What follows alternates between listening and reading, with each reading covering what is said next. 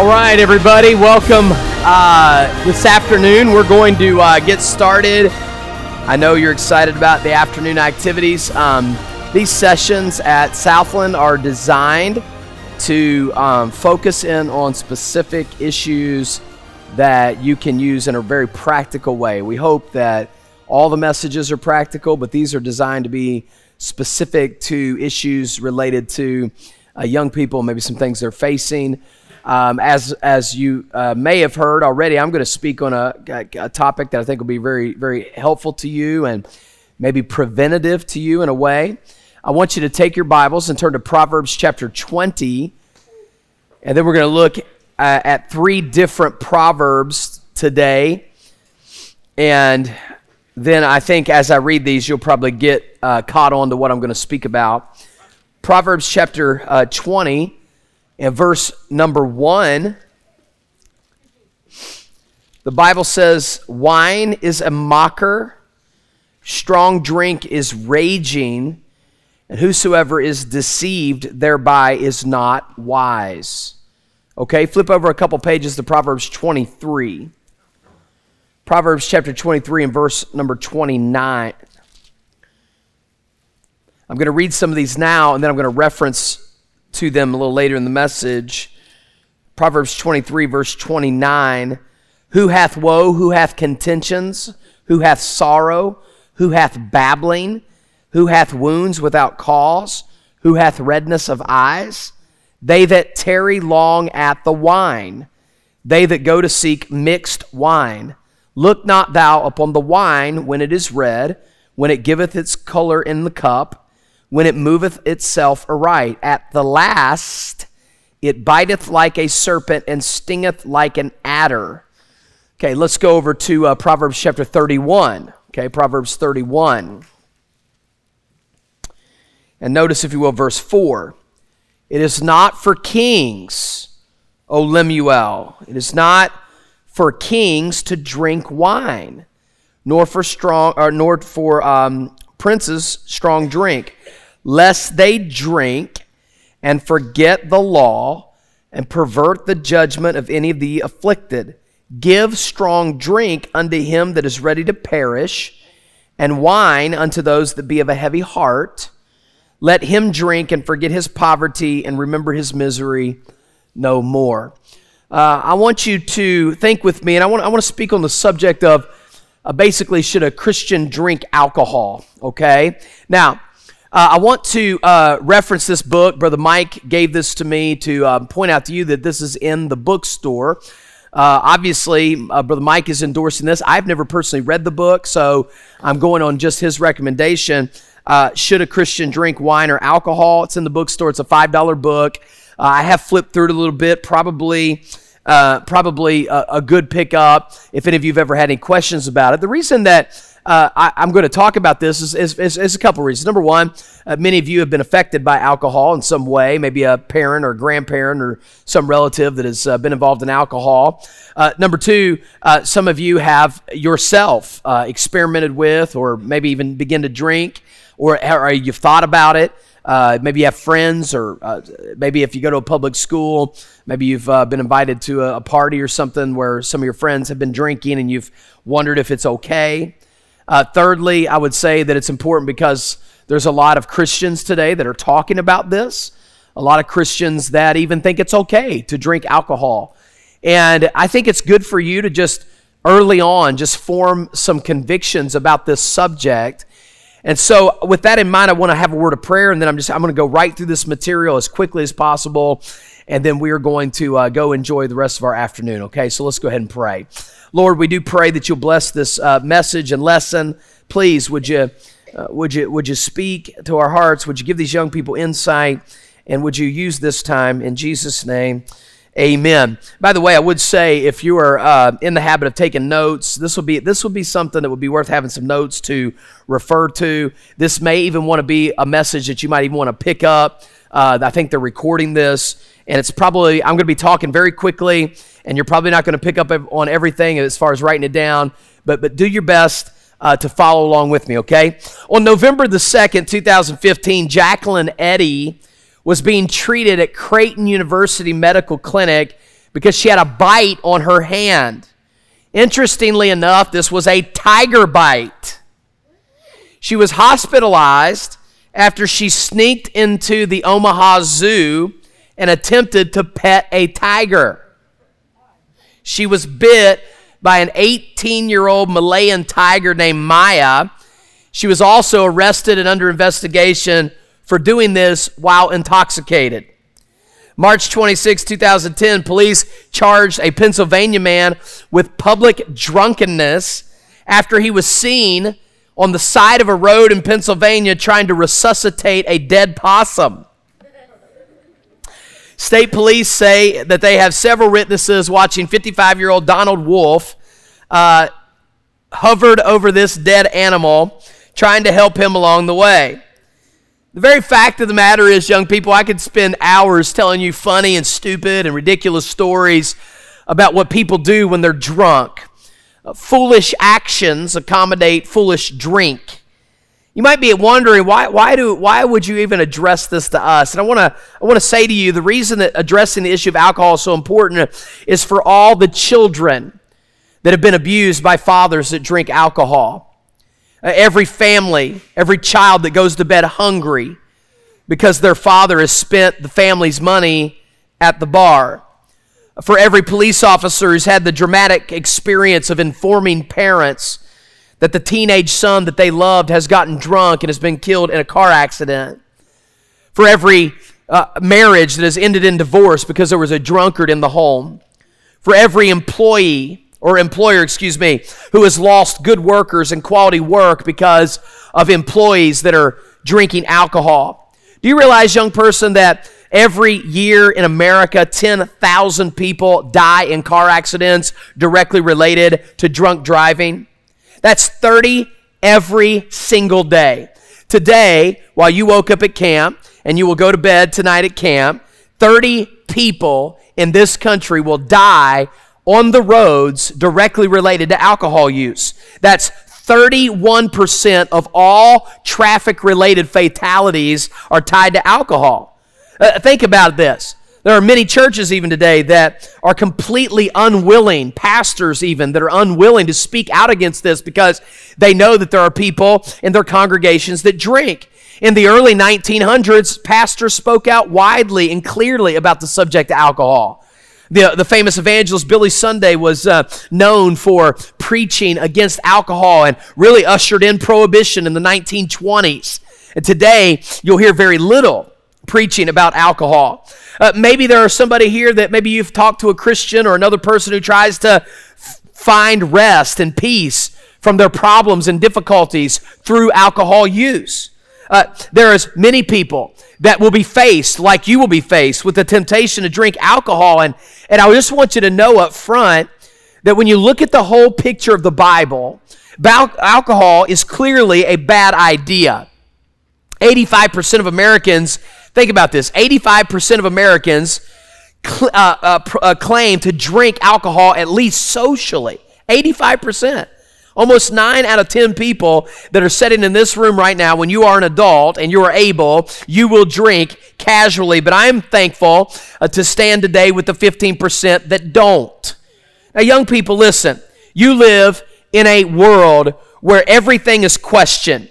We question morality, we question decency, we question common sense. Uh, you live in a world where your generation believes very little uh, on your own and you basically will throw away things that uh, people have tried to instill into your life. I just want to tell you that as I study the Bible and as I see the effects of alcohol, I have a hard time finding any positive use for something that makes you act like an idiot, smell like a brewery, fight like a fool, impair your motor skills, drain your bank account, give you a hangover, scar your kids, alienate your spouse, make you a danger to your fellow men, and potentially enslave you.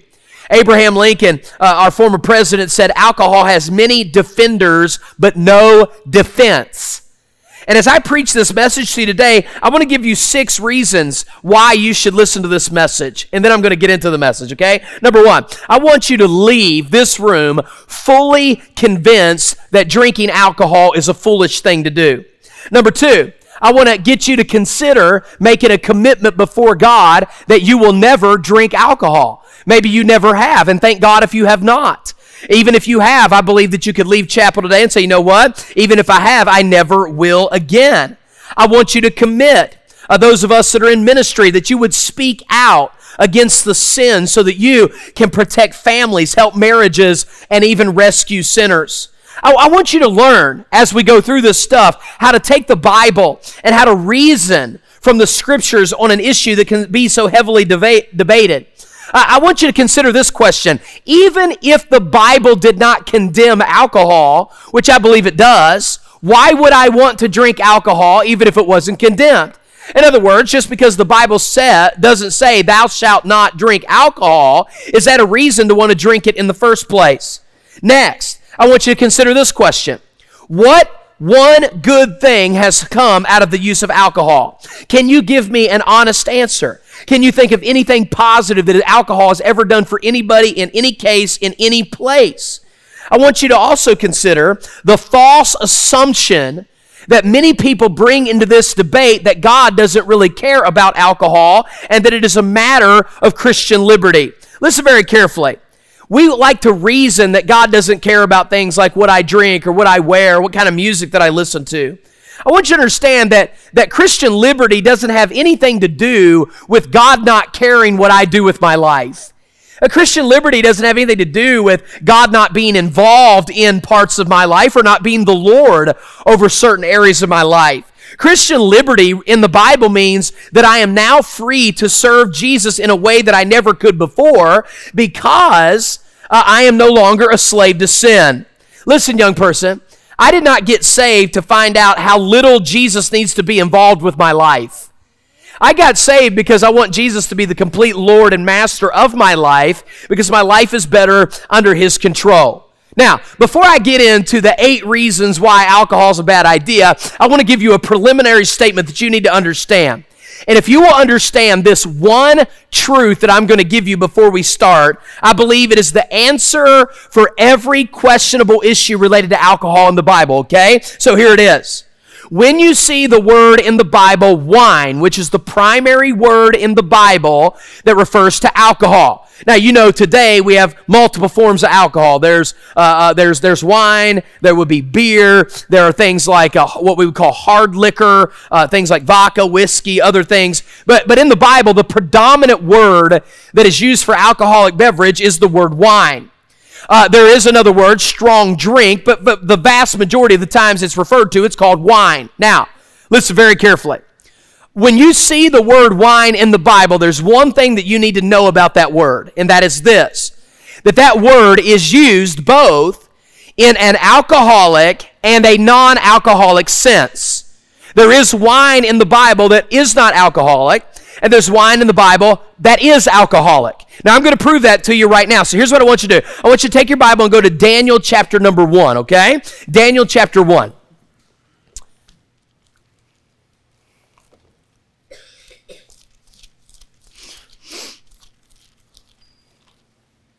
The Bible says in Daniel chapter 1 and verse number 5 And the king appointed them a daily provision of the king's meat and of the wine which he drank, so nourishing them three years that at the end of the thereof they might stand before the king. Okay, now look at verse 8.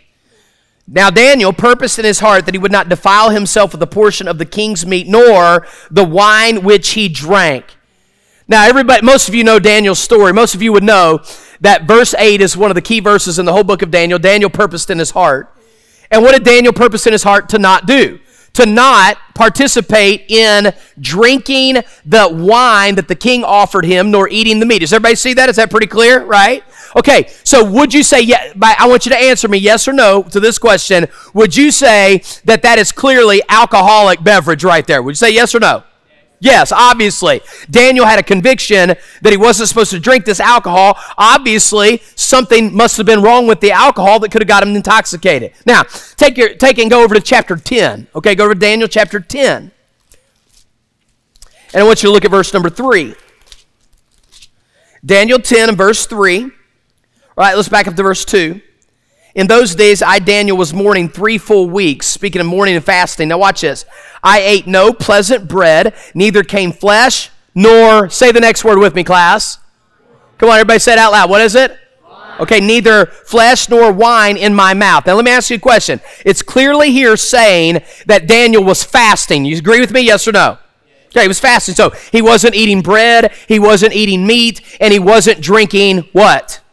Okay, now, now does that, do, would you say, again, with a yes or no answer, would, it, would you assume that in Daniel chapter 10, if he was not fasting, he would have been eating bread, flesh, and drinking wine? Yes or no?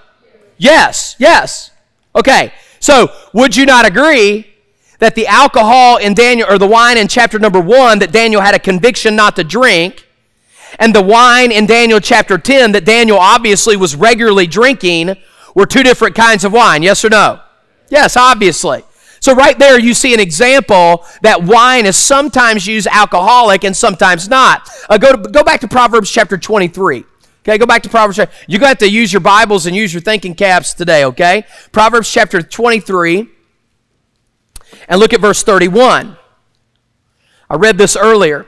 Look not thou upon the wine when it is red, when it giveth his color in the cup, when it moveth itself aright. Now, now most of you would probably understand this that what wine essentially is, what alcoholic wine is, is it is grape juice that has gone through a period of fermentation okay? And then through that fermentation process, it becomes alcoholic. If you understand that, can you say yes? Okay, all right, so verse 31 is describing the alcoholic process of grape juice becoming wine. Look not on the wine, watch it, when it turneth red. So, what does that mean? It means there was a time when the wine was not red. Are you following me? There was a time when the wine had not become alcoholic. It's speaking of grape juice that goes through the fermentation process. But listen, it is called wine before it ferments, okay? Now, one more thing. Go to Isaiah chapter 65. Go to Isaiah chapter 65. And look, please, at verse number 8. Isaiah chapter 65. Look, please, at verse 8. Thus saith the Lord, as the new, say the word with me, wine, everybody now, the new what? Wine is found in the cluster. Now, somebody raise your hand and tell me what you think that cluster is. Somebody raise your hand right here. Grapes, right? The new wine found in the cluster. Now, uh, how do you get grape juice? Somebody tell me. This is pretty simple. Right here, buddy. Squeeze grapes. That's right. And when you squeeze grapes, out of the grapes comes what? Grape juice, right? Exactly. So in Isaiah 65 8, it says that new wine is still in the cluster. That means that the juice inside of the grape is called what? Wine. It's right there in Isaiah chapter 65, verse 8. Now we know that in Isaiah 65, 8, the wine or the, the juice that is in the cluster had not gone through fermentation process. So in Isaiah 65, 8, the word is wine, but it is not alcoholic wine. Are y'all with me here? Is everybody good? Okay, so this is so important. Because if you do not understand this, then the rest of the message is not going to make any sense to you, and you're going to have a hard time working through this. I am telling you right now that the key to understanding alcohol in the Bible is understanding that the word wine is used both in alcoholic and non alcoholic sense, uh, senses, and it answers all the questions uh, like the following how many of you ever heard this question? If alcohol's bad, why did Jesus make it? Anybody ever heard that one before? Okay, the answer to that question is what I just gave you. Wine is both alcoholic and non-alcoholic. We know that Jesus Christ would not have given people uh, uh, alcoholic beverage, and so since the word wine is used both alcoholic and non-alcoholic, then yes, he gave them wine. It just wasn't alcoholic. It's very important that you get that at the outset because if you miss that, you're going to be confused as we go forward. Now, with that being said, I want to give you eight reasons why every Christian should be against alcohol. And I'm not talking about being against being drunk, I'm talking about being against alcohol. I believe that there is no good reason whatsoever to drink alcohol. In fact, I would go so far to say this even if the Bible did not condemn alcohol, I would still argue that you would be a fool to drink alcohol for any reason, at any time, in any place, under any circumstances. And I'm going to give you eight reasons why I believe that's true. You ready? Number one, I believe I could say that it is wrong to drink alcohol because the Bible calls alcohol foolish. Okay? Wine is a mocker. Wine is, uh, strong drink is deceptive. Whosoever is deceived thereby is not wise. Now, young person, okay, let's say, and, and, you're rightly so, that the Bible does not say in the Ten Commandments, thou shalt not drink wine, right? It's not in there. It's not one of the ten. But the Bible does call alcohol foolish. The Bible does call alcohol deceptive. The Bible does say in Proverbs chapter 31 that alcohol is for losers that kings are not supposed to drink alcohol because it impairs their judgment. But if you want to know who should drink alcohol, it's people whose lives are destroyed. It's whose lives are a wreck so they could forget their misery. Now, I don't know about you, but I don't want to be a loser. I don't want to be deceived, and I don't want to be a fool. So if I don't want to be a fool, and I don't want to be deceived, and I don't want to be a loser, I should probably not ever drink alcohol. Are you with me here? Okay, number one, because it's foolish. Number two, because drunkenness is seriously condemned in the Bible. Now, I want you to understand here today there is no question about this one. Getting drunk is a sin. And I want to say this to you. Why in the world would somebody ever start drinking alcohol when one out of 10 people who drink alcohol get immediately hooked on alcohol and become lifelong alcohol users? Folks, listen, the Bible clearly condemns drunkenness. Romans chapter 13, verse 13. Let us walk honestly as in the day, not in rioting and drunkenness. 1 Corinthians 5:11. The Bible says, "Now I've written unto you not to keep company. Uh, if a man is a fornicator or a covetous or an idolater or a railer or a drunkard, do not even eat with that person." Uh, 1 Corinthians chapter 6 verse 10. Thieves, covetous, or drunkards do not inherit the kingdom of God.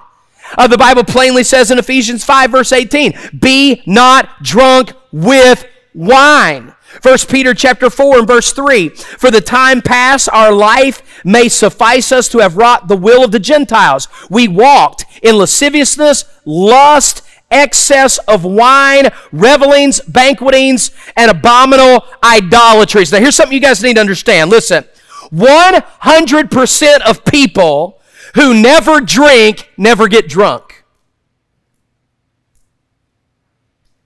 That was deep, wasn't it? The only, and by the way, the only real way to know if you have had too much to drink is to get drunk. Therefore, testing that measure is clearly going to be a sin. In fact, listen to this. This is from the uh, this is from uh, a medically reviewed publication called "The Effects of Alcohol on the Body," where they argue. Listen, where they argue that drunkenness begins with the first drink of alcohol. When you drink alcohol, it is immediately absorbed into your bloodstream and affects every part of your body. They say, I quote, this process begins immediately on the first drink, and in the long term, it can put your health at serious risk. And, you know, you'll hear people say stupid things like, well, I can handle my alcohol, or I can drink more than this person, or, or one alcohol, you know, doesn't affect me. The fact of the matter is, you don't even know that because you don't know how much it affects you. Did you know it is different for every person in every situation? Situation in life, uh, it has to do with how tired you are. It has to do with how much you've eaten. It has to do with how much you weigh. It has to do with certain psychological triggers in your mind and through your through your actual DNA and your bloodstream that affects you. Here's the bottom line, young people. No matter who you are, the first time a drink of alcohol goes into your body, the process of drunkenness begins immediately and you are placing yourself at an extraordinary high risk when you drink even the first drink. So, number one, we don't drink because the Bible calls it foolishness. Number two, we do not drink because drunkenness is clearly condemned in the Bible. Number three, you should not drink because drinking impairs your thinking. In Proverbs 31, again, it says, It is not for kings, O Lemuel, to drink uh, 2 Samuel chapter 11, verse 13, when David uh, had called him, he did drink and eat before him and made him drunk. And at even he went out to lie on his bed with his servant, but he went not down to his house. Remember that story when David sit, excuse me, sinned with Bathsheba, and David tried to get Bathsheba's husband to come home from battle and tried to get him to cover up the sin by going home and sleeping with his wife. And when Uriah would not do what he was supposed to do, what did David try to do to get Uriah to go home? He got him drunk. And by getting him drunk, he figured it would impair his thinking, it would uh, impair his judgment. The Bible says, Isaiah chapter 28, verse 7, but they also have erred through wine, and through strong drink they are out of the way. Priests and prophet have erred through strong drink. In fact, the pastoral qualification in 1 Timothy chapter 3 verse 3 is that a, a, pastor is not to be given to wine. Why? Because it impairs your judgment. It messes with your mind. It messes with your motor skills. We have all heard of scandalous stories uh, with things, people like pilots and bus drivers and train engineers and air traffic controllers that have had serious lapses in judgment, even with the smallest drink of alcohol. Uh, I think of, uh, of, the man who was a, a, part of the ExxonMobil gas spill near Alaska. He was drinking. Uh, I think of the man who wrecked that big ship over near Italy and, and tons of people lost their lives he was drinking. Folks, listen, drinking messes people up. 1998 sa- in 1998 US Department of Health and Human Services says that impairment in performance begins with the first drink. The Department of Health and Human Services uh, in 1990 and 1993 say at low doses, the effects of alcohol may include alterations in mood, cognition, anxiety level, and motor skills. It may perform, uh, it may impair performance several hours after blood alcohol has gone down. Even slightly elevated levels have resulted in more fatal accidents, and the majority of individuals who experience a problem related to alcohol use are light and moderate drinkers. The effects of alcohol and other drugs, 1999, motorcycle safety. One to two drinks of alcohol impair mental and physical abilities. Mental uh, processes such as restraint, awareness, concentration, and judgment are affected. Reaction time is slowed, and the inability to perform complicated tasks is elevated. University of California, Berkeley. By the way, these aren't Christians, as you can imagine. This was in 1998. Any blood alcohol level, the result of just one uh, drink, increases the risk of an automobile accident. Alcohol impairs nearly every aspect of the brain's activities to process information, as well as the eye's ability to focus and react to light. Young person, listen, uh, you can look, you can say whatever you want to, but I am telling you that everywhere in the Bible and everywhere in science and everywhere in studies says that alcohol begins to affect you at the first drink. So I'm telling you that it would be terribly unwise for you to ever take a drink of alcohol. Number four, fourth reason why alcohol is a bad idea is because alcohol ruins families. Think of Noah's family. He got drunk and shamed himself in nakedness. Genesis chapter 9, verse 20 and 21. Consider the wickedness of Lot and what he did under the influence of alcohol. In Genesis chapter 19, verse 32 through 36, and for those of you that are unfamiliar with the Bible, this is when a man got so drunk that he had sexual relationships with his own daughters, and his daughters got pregnant with his children. That's a story in the Bible. And at Proverbs chapter 23, verse 33, the Bible tells us that uh, uh, alcohol is directly linked to adultery. And, and uh, uh, uh think of not only the adultery and the, uh, the, the, the, the, the, wickedness, but also think of absenteeism. this was just an article I read back a couple years ago, but in, in last, maybe two years ago in Alabama, there was an eight year old girl who murdered her one year old sister while her mother was partying at a nightclub. The boy, eight years old, viciously attacked and killed his toddler sibling when she would not stop crying. The mother, 26 year old Katera Lewis, left several children alone at home while she went out to drink alcohol at a club. Now, let me ask you guys a question. Let me ask you this Do you think Mrs. Lewis is going to regret that the rest of her life? I guarantee you she will. Because alcohol destroys families. Number five, alcohol creates poverty. Alcohol creates poverty. You want to know what poor people do? Drink. You want to know what else poor people do? Buy lottery tickets. You want to know why? Because poor people typically do not use their brain right to get themselves out of the mess that they're in. You find people drinking alcohol, wasting their money. This is amazing. Think about this. Proverbs chapter 21 verse 17 says, He that loveth pleasure shall be a poor man. He that loveth wine and oil shall not be rich. Think about this. Alcohol will increase your financial load at home. A casual drinker of alcohol spends around $230 a month on alcohol. A heavy drinker averages between $470 to $600 a month drinking alcohol. Not only does it actually literally cost you money to drink alcohol, there are multiple occupational hazards that will reduce your income if you are a drunk. For instance, you, you miss work more frequently when you are a drunk. You decrease productivity when you are a drunk. You face unemployment and loss of employment when you are drunk. You can have accidents handling heavy machinery, which can cost you employment in the future. You will fall asleep at work. You will be careless, miss deadlines. You will have aggressive physical and verbal behavior. Young person, listen. You know, I, I, I don't, I know, I don't know. Most of you probably don't come from wealthy families. I'm sure. I mean, there may be somebody in this room comes from a, a, a, a wealthy family, but I would guess most of you are probably from middle class families where your parents are doing their very best to make it through, and it was probably a, a financial stress to even get you to camp. You know, who could afford 500 extra dollars a month just to drink alcohol? It's insane. Most people can't pay their own bills. Most people can't afford to buy a house. Most people can't afford the car payments they've got. Most people can't afford a family vacation, and yet they'll spend hundreds of dollars a month drinking alcohol. Number six, sixth reason why you should not drink alcohol is because it creates immeasurable sorrow.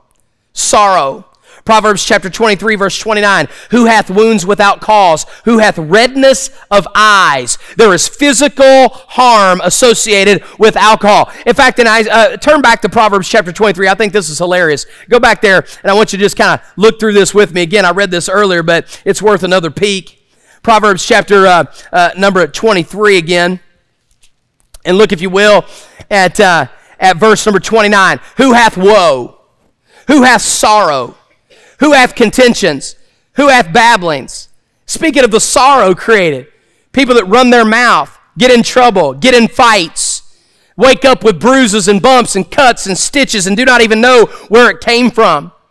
The sorrow and the physical impairment of, of the redness of eyes and the, and the, and the, the, the, the harm that comes from that. Uh, it, there's a trouble that is associated with alcohol. Verse 29 again, who hath woe? Woe literally uh, means trouble or sorrow. It means that when people drink alcohol, there is a trouble and a frustration that comes with it. I think of Seth Corwin. He was 16 years old, sitting in his living room watching television when a drunk driver crashed through the front door of his Indiana home and smashed into him and sent him into eternity.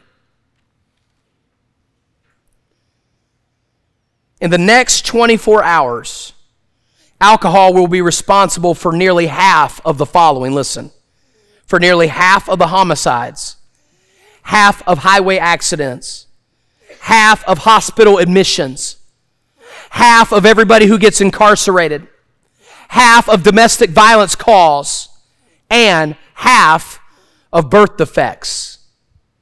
All related to alcohol. Number seven, the seventh reason why you shouldn't drink alcohol is because it creates unnecessary strife. Unnecessary strife. In chapter uh, uh, uh 23, verse 29, again, it says contentions. Uh, speaking of violence, fighting, quarrelsome, aggravated assaults. Uh, four out of ten violent victims of crimes involve the use of alcohol. Uh, uh, uh, of the 100, there are 183,000 rapes every year and sexual assaults that are directly tied to alcohol. There are 197,000 robberies in our country every year directly tied to alcohol. There are 661,000 aggravated assaults directly tied to alcohol. There are 1.7 million simple assaults directly tied to alcohol. Young person, alcohol destroys relationships. And number, number eight, the eighth reason you shouldn't drink alcohol is because it becomes addicting. Look at Proverbs 23, verse 35. This is amazing. At the end of this whole discussion, they have stricken me, shalt thou say, and I was not sick. They have beaten me, and I felt it not. When, I, when shall I awake? Now look at this last phrase I will yet seek it again. Isn't it crazy? People that drink alcohol, it ruins their lives. They lose their kids, they lose their homes, they lose their families, they lose everything, and they still go after it again. It's an addiction. And the Bible tells us that Christians are not supposed to be controlled by any external substance. Christians are not supposed to be brought under the power of anything other than the power of Christ. 1 Corinthians 6:12. Sometimes we get defensive on this subject and we say things like I'm just a social drinker, there's nothing wrong with that. You know what? Nobody, young person, nobody wakes up with an ambition that says, I want to be an alcoholic. I want to lose my job. I want to lose my health. I want to lose my kids. I want to lose my wife. I want to lose my self respect. Nobody wakes up and says, One day I want to become dependent upon alcohol. But yet, that becomes the case of millions of people every single day and year. Why? Why do you think that is? It is because alcohol is promoted and elevated as normal and a sophisticated activity in our life. It is expensive. It is addictive. It is enslaving. People get hooked by America's number one legal drug. You say, well, if it's that bad, why is it legal? Why is abortion legal? Why is pot legal? Why is a lot of things legal? Just because something's legal doesn't mean it's moral. So let me wrap this up. Let me make this statement. Nobody drinks for the glory of God. Nobody becomes more Christ like by drinking. Nobody associates Christian behavior and drinking. Nobody's testimony for God is enhanced because of drinking. By the way, if you ever know somebody in your life that was killed or their life was destroyed through alcohol, you and I wouldn't even be having this discussion because you'd be against it. If you've ever had uh, someone killed or someone that you loved destroyed, you would not even think about this idea. You may say, well, Brian, you're just a right wing, ultra conservative, simpleton, minimalist. Uh, what's your problem? Get in touch uh, with the rest of the world. And I would just say to you, you know, actually, I think I'm a watchman on the wall. And I think there's a whole society that's being destroyed through the use of alcohol, and I think you'd be wise to never touch it. So let me ask you five questions before I close. Number one, is there really any good reason to drink alcohol? Number two, why do people drink alcohol then? Do they do it for its benefits? Or do they drink it because for what it does for them? Let me ask you this Aren't there other means today that provide the same benefits that alcohol may have had in the past? Like when the Bible says in 1 Timothy, take a little wine for your stomach's sake, we have many other opportunities to have medicinal values through things like pills or other kinds of medicine instead of wine. Wouldn't it be wise for believers to abstain from alcohol considering its dangers and the fact that its benefits can be gained through less dangerous means? And here's one final question The real question is not, can I drink? The real question is, should I drink? Let's pray.